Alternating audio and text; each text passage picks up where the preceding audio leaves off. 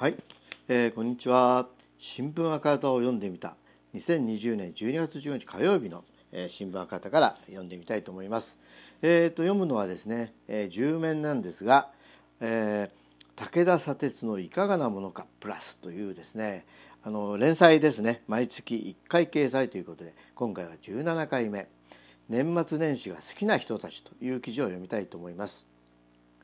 吉高、えー、高森元農林水産大臣が、えー、鶏卵生産販売会社の秋田フーズから計500万円の金銭を受け取っていたのではないかと疑惑が持ち上がっているが政府はとにかく捜査機関の活動内容に関わることなのでコメント控える L を連発しています。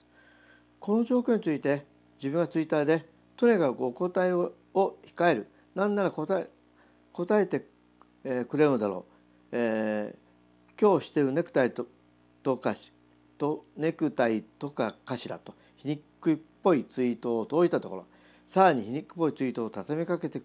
くれる人がいて政府側になりきりネクタイの色のことですがまさにプライバシーに関わることなのでお答えを差し控えさせていただきたいとと思いますと思わず笑ってしまいました。でも例えば青いネクタイに対してそれ青いネクタイですよねと聞いても今の政権であれば先ほどえー、武田議員よりネクタイは青かどうかとのご指摘をいただきました。私どもといたしましては現時点においてですねこの議論の中において果たして青と言い切れるかどうかという問題があるということも事実なんだろうと思います。ネクタイは青であるというご指摘は当たらない。そう考えている次第でございますと返ってきそうです。帰ってくるというか何のことを言ったのかわからないようにして困惑させてくるのだ。桜を見る会前夜祭の日をめぐり安倍晋三前首相側が800万円以上の補填をし政治資金収支報告書に記載していなかった問題。東京地検特捜部が動き、えー、安倍前首相への、えー、事情聴取を要請したとの報道が出た。安倍前首相はここでも今の段階でお答えすることは差し控えたいなどと逃げたがこれまで国政の場で繰り返し嘘をついてきたことになり何が何でも安倍政権を支持してきた人たちは当時野党はいつまで桜やってんだ？国会開くの1日いくらかかると思ってんだ？といったクレームを入れて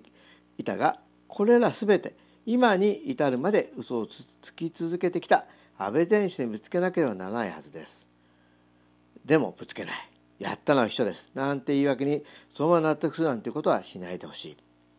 今年はとにかく新型コロナウイルス感染拡大の1年となった。それとセットで私たちが目にしていたのは時の秘書がなるべく質問に答えたくないから急いでその場を後にしたり、えー、追加の質問をスタッフに遮ってもらったりする姿だった。主な仕事は逃げる隠れるだったと。で、えー、逃げる隠れる人たちが一番大好きな季節が年末年始である。この時期はあらゆる動きが止まり止まる。国政への注視が薄まる。このタイミングで勝手にリセットボタンを押す。お答えをを控えまく人たちがボタンを押す準備を始めている。押させてはいけない。たとえ押した後でもリセットを認めてはいけない、えー、武田砂鉄ライターということですね。この本当にねこのね捜査機関の活動内容方がコメントを控えるとかねえー、どういうことなんですかね、まあ、三権分立なわけですからね。別にあの国会国会としてねちゃんとやればいいわけだし普通やましいことがなかったらねやましいことないですよと言えばいいわけでね。言っちゃうときっとね後からあのそれは嘘だっていうことに なっちゃまずいからお答えを差し控えると言ってるんでしょうね。ということでですね、えーえー、新聞赤旗を読んでみたらですね2020年12月14日火曜日、